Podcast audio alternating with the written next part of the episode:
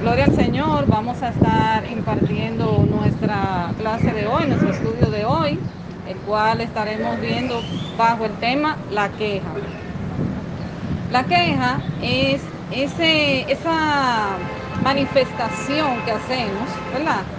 Con nuestras palabras, con nuestros hechos, aún con nuestros gestos, de cosas que quizás en el momento nos incomodan o cosas con las cuales nosotros quizás nos sentimos frustrados.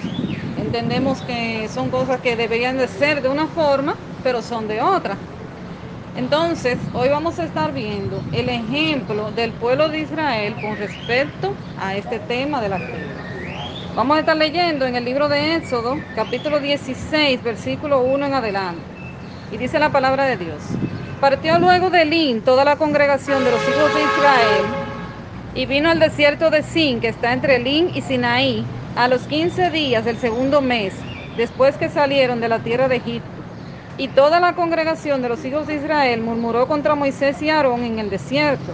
Y les decían los hijos de Israel, ojalá hubiéramos muerto por mano de Jehová en la tierra de Egipto, cuando nos sentábamos a las ollas de carne, cuando comíamos pan hasta saciarnos pues nos habéis sacado a este desierto para matar de hambre a toda esta multitud. Ok, aquí vemos el pueblo de Israel, Dios, a través de muchas maravillas, los saca de la tierra de Egipto, donde ellos habían sido esclavos por mucho tiempo. Y no esclavos, no, era esclavos que lo ponían a trabajar fuertemente, le daban latigazos, lo ponían a pasar hambre, a pasar sed, a pasar sol, ellos pasaron muchísimo trabajo en la tierra de Egipto. Después de la muerte de José y de que vinieron faraones que no conocían a José y no conocían al Dios de José. Y esos faraones decidieron someter al pueblo de Israel mientras estaba allí y los hicieron sus esclavos. Aquí vemos que ya ellos salieron de Egipto y están en pleno desierto. Y ellos comienzan a quejarse y a decir, ay, pero tú lo trajiste a decirle a Moisés, pero indirectamente era diciéndoselo a Dios. Ay, tú no trajiste para acá, para el desierto, para que nosotros aquí nos muramos. Eh, a eso fue que ustedes nos trajeron para acá. Mira, nosotros tenemos hambre. Pero vamos a seguir leyendo lo que dice más adelante. Dice la palabra, y Jehová dijo a Moisés, He aquí yo os haré llover pan del cielo, y el pueblo saldrá y recogerá diariamente la porción de un día, para que yo lo pruebe si anda en mi ley o no. Y dice más adelante, y en la tarde sabréis que Jehová os ha sacado de la tierra de Egipto, y a la mañana veréis la gloria de Jehová, porque él ha oído vuestras murmuraciones contra Jehová. Porque nosotros, ¿qué somos para que vosotros murmuréis contra nosotros? Eso es Moisés hablando al pueblo. Es decir, que esas quejas, esa murmuración que el pueblo tenía acerca de Moisés y de Aarón, Dios la tomó para él. ¿Por qué? Porque Moisés y Aarón lo que eran un instrumento de Dios. Y Dios ya había hecho demasiadas cosas a favor de ellos. Los había librado de todas las plagas que envió al pueblo de Egipto cuando ellos estaban en ese, en ese territorio. Había abierto el mar en dos para que ellos pudieran cruzar. Había derrotado a sus enemigos que venían con toda la fuerza a acabarlos había hecho que una nube estuviese en medio del campamento. Y dice que la nube era la que los guiaba. Y que en la noche no había oscuridad porque había una, columna de fuego en medio del campamento. Entonces usted diría, ven acá, pero ¿y cómo es posible que una persona que haya visto todo eso, aún así, siga murmurando y siga quejándose? Bueno, déjenme decirle una cosa.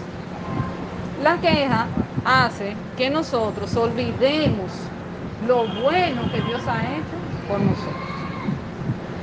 Lamentablemente el ser humano vive en, constante inconformidad. Esa inconformidad puede ir a dos caminos. O me siento inconforme por lo que está pasando y busco una solución para el asunto, o me siento inconforme y comienzo a quejar. Hay un estudio que señala que cuando una persona se queja mucho, que son de este tipo de gente que, ay, ese calor, ay, este trabajo me tiene cansado, ay, estos muchachos sin bromas, ay, este hombre se broma, ay, Dios mío, ¿y para qué yo me casé? Y yo no debí casarme nunca. Y yo debí quedarme en mi casa, pero cuando vivían en su casa decían, ay, estos, este, estos dos viejos me tienen casar, yo me quiero ir de aquí, eh, siempre lo mismo, eh, mira, siempre la misma comida en la mesa. Cuando una persona se queja mucho, hay un estudio que señala que eso hace que la cortisona en el cuerpo aumente y eso puede traer enfermedades. Oigan hasta qué nivel llega la queja. O sea que puede traer una consecuencia física, pero también puede traer una consecuencia mental. También se relaciona la queja con el tema de la esquizofrenia, pero también con el tema de la depresión. Muchas veces hay personas que caen en depresión precisamente por esa inconformidad que tienen Y esa depresión también va concatenada a, lamentablemente, y que lo diga, egoísmo. ¿Por qué? Porque yo solamente estoy pensando en mí y en mis emociones. Y en que si yo me siento bien o yo me siento mal. Pero no nos damos cuenta de que, o la persona no se da cuenta, que todo el mundo está luchando su propia batalla. Todo el mundo está luchando su propia batalla.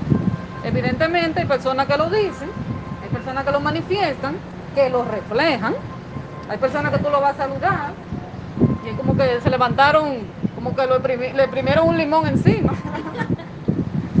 se levantaron aburridos y ese día te hablaron mal. Y tú dices, ¿qué fue lo que yo le dije? y yo no dije nada, ¿y por qué me habló mal? Bueno, porque probablemente tiene situaciones en su casa, tiene situaciones emocionales con su familia, con su esposo, con sus hijos, con sus padres, y lo refleja de esa forma. Pero nosotros debemos de tener pendiente que una vida de gratitud, que es lo contrario a una vida de queja, es lo que nos va a ayudar a avanzar. La queja no nos va a hacer avanzar. Le voy a poner un, ejemplo, le voy a dar un testimonio. Cuando antes de que iniciara la pandemia y mandaran a todo el mundo para su casa, yo recuerdo que yo decía, Dios mío, pero yo llego a mi casa demasiado tarde y yo no paso tiempo con mi familia, no paso tiempo con mis hijos, no los veo casi, porque cuando llego es que se queden y, fácilmente ya se acostaron. Y yo me veía como, como con, esa, con esa inconformidad y esta pompa llega al trabajo, y esta pompa devolverme, y esto es demasiado difícil. Embargo, cuando surge la pandemia y mandan a todo el mundo para su casa, entonces después era, ay, yo estoy como cansada de estar todo el tiempo aquí en la casa. Ay, yo nada más, veo a la familia mía, nada más veo a los míos que yo veo, no veo a amistades, no veo a los compañeros.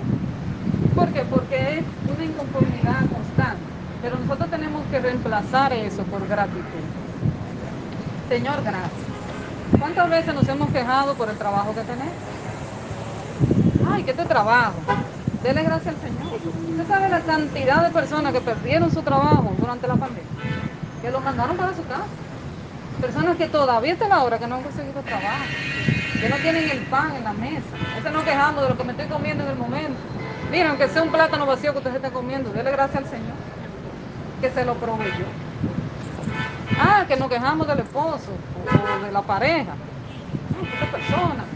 ¿Y cuántas personas no hay que, desearían tener a alguien que los una, compañía, una pareja como la que tiene usted? Lo que pasa es que el pasto, dice una frase, el pasto siempre se ve más verde del lado del vecino que del lado mío. Y para colmo, las redes sociales nos han hecho nosotros creer que todo es color de rosa en los demás matrimonios y en las demás familias y que a todo el mundo le va bien, porque en las redes a todo el mundo le va bien, señor. Todo el mundo está contento. Todo el mundo está contento, todo el mundo está feliz, en las redes todo el mundo le va bien. Y después tú oyes, no, que se divorciaron. ¿Cómo? Pues antes, vive una vida de color Pero esas son las cosas que el mundo nos hace creer. Yo vi un video en estos días muy interesante de una persona que él se quejaba de que él no tenía un jet de que había otro, él era muy famoso, que había otra persona que tenía un jet y él no tenía. Pero pasa otro y le dice, wow, qué carro tú tienes. Si yo tuviera ese carro que tú tienes, yo sería feliz. Pero después pasó otro y le dijo al que, al que le estaba diciendo el carro, le dice, wow, si yo tuviera ese carro que tú tienes, yo no andara a pie, yo sería feliz. Y después ese que andaba a pie, que andaba tomando el autobús, se encuentra con una persona en silla de ruedas. Y la persona le dice, wow, mira, pero tú tienes tus pies y puedes caminar. Entonces, lo que nosotros en el momento creemos que es algo grande y que amerita una inconformidad, para otros es una bendición. Nuestros hijos son una bendición. Cuidado con la queja con nuestros hijos. Ay, este muchacho sin broma. Ay, yo tengo que mandando, mandar, mandarlo de la abuela. Yo no sé ni para qué yo me puse a tener muchachos. No, señor, hay que tener mucho cuidado. Porque entonces, cuando los hijos se van, porque se van ahí en algún momento. Se casaron, se fueron.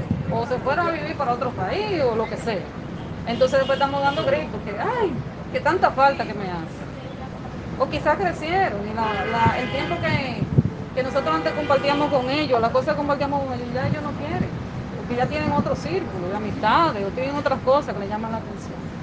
Entonces vamos a aprovechar lo que tenemos en el momento. Porque con eso Dios puede hacer. Y ciertamente orar. Porque si hay una situación que me está causando a mí un pesar, hay algo que me está incomodando, señores, Dios sabe que nosotros somos hombres y mujeres sujetos a pasiones, que nosotros tenemos situaciones y necesidades, claro que sí. Y no es malo progresar. Una persona que desea progresar en la vida, eso no es malo, eso está bien. ¿Qué debemos hacer? Llevarlo en oración. Sabrá en qué momento es que nos puede dar eso que le estamos pidiendo y cómo hacerlo. Porque a veces pedimos cosas que en el momento todavía no podemos tener.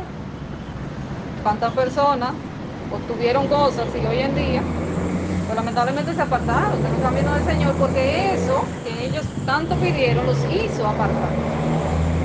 Entonces, tenemos que tener mucha cuenta con esto, con el tema de la queja. Ejercicio que podemos hacer es, cada vez que usted se vaya a quejar por algo, acuérdese de esta clase. Ay, está haciendo calor. Espérate, espérate, que me dijeron que la queja me trae problemas. No, no, no, no, sí, está haciendo un fraquito, como que yo siento un fraquito. Vamos a tratar de cambiar esas palabras de queja por palabras de gratitud. Señor, gracias. Me levanto, gracias, Señor, porque me levanto. Comí, gracias, Señor, porque comí.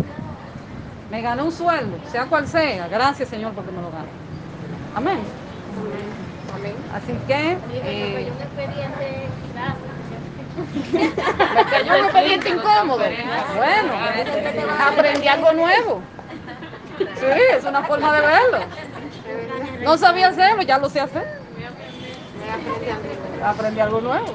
Así que vamos a orar, pero antes de orar me gustaría saber si alguno tiene algo que decir o le gustaría hacer algún tipo de comentario sobre lo que hemos hablado. Hay una frase que a mí me gusta mucho de una canción que se llama En cámara lenta de Romy Ram que dice, no llores por lo que hace falta, agradece por lo que tienes. Y eso muchas veces hay gente que se le va la vida llorando por lo que le hace falta, ay me hace falta esto. Y no tiene, tiene cosas al lado que no lo disfruta y que no lo aprovecha. Así mismo, así es. Bueno, pues antes de que cerremos, siempre les recordamos a aquellas personas que todavía no han dado el paso de fe, no han dado ese paso que es primordial para todo ser humano y es entregarle nuestra vida a Cristo. La realidad es que todos tenemos situaciones, todos tenemos necesidades, cosas que suceden en nuestras vidas, pero la Biblia dice que el ladrón no viene sino para hurtar, matar y destruir, pero que Cristo ha venido para que nosotros tengamos vida y vida en abundancia. La vida en Dios es distinta a la vida en el mundo. ¿Por qué es distinta? Porque la bendición de Jehová, dice la palabra, es la que enriquece y no añade tristeza con él. Así que si hay alguna persona, me gustaría saber si hay alguno que desee, pues en este momento, entregarle su vida a Cristo, si no lo ha hecho. ¿Alguno? ¿Ya todos le entregaron su vida a Cristo? ¿O lo están pensando? Bueno, pues vamos a orar entonces, ya para despedirnos, si tienen alguna petición de oración. Mi hermano que lo estamos esperando. ¿Tu hermano? Ah, ¿Cómo se llama? Darío. Darío. ¿Alguien más? Estoy orando por nuestra nación y por la... Padre amado y eterno, te agradecemos, Señor, por este tiempo en el que pudimos estudiar tu palabra en el que pudimos aprender, Dios mío, acerca de ti y de cómo, Dios mío, tú aborreces la queja donde tú prefieres que nosotros tengamos un corazón agradecido. Ayúdanos, Señor, a recordar todas las cosas que has hecho por cada uno de nosotros, todas tus maravillas para con nuestras vidas. Te presentamos, Señor, a Darío, mira que su hermana ha pedido la oración por él, el cual está siendo operado, Dios mío. Oramos, Señor, para que sean tus manos las que lo intervengan, que en ese lugar donde él se encuentre pueda sentir paz, paz porque él sepa que tú estás allí con él. Padre eterno, enviamos palabra de sanidad sobre él en el nombre de Jesús. Oramos para que toda esa operación salga bien, que él pueda salir sano de ese lugar donde hoy en día está. Y que, pueda dar, que él pueda dar testimonio acerca de tu grandeza, Señor, y de tu misericordia y tu bondad. Oramos, Padre, por nuestra nación. Seguimos pidiendo, Dios mío, que tu orden sea establecido en esta nación, Padre, tierra de Dios. Declaramos la autoridad de Cristo aquí. Mira, Padre, lo que todavía está sucediendo en Haití y cómo aún siguen saliendo cosas a la luz. Pero oramos para que la verdad sea la que sea revelada en el nombre de Jesús y que la República Dominicana no sea incriminada, no sea acusada falsamente de haber estado involucrada con ese hecho tan lamentable que ocurrió en esa nación. Oramos para que tu orden sea establecido allí y también por otras naciones que están pasando situaciones difíciles, como es el caso de Cuba, como es el caso de Venezuela. Padre, que tu orden sea estableciéndose allí también, en tu misericordia. Dios mío, te damos muchas gracias. Entregamos el resto de este día en tus manos y te pedimos que nos lleves con bien a donde quiera que nos dirijamos. En el nombre de Jesús. Dios lo bendiga.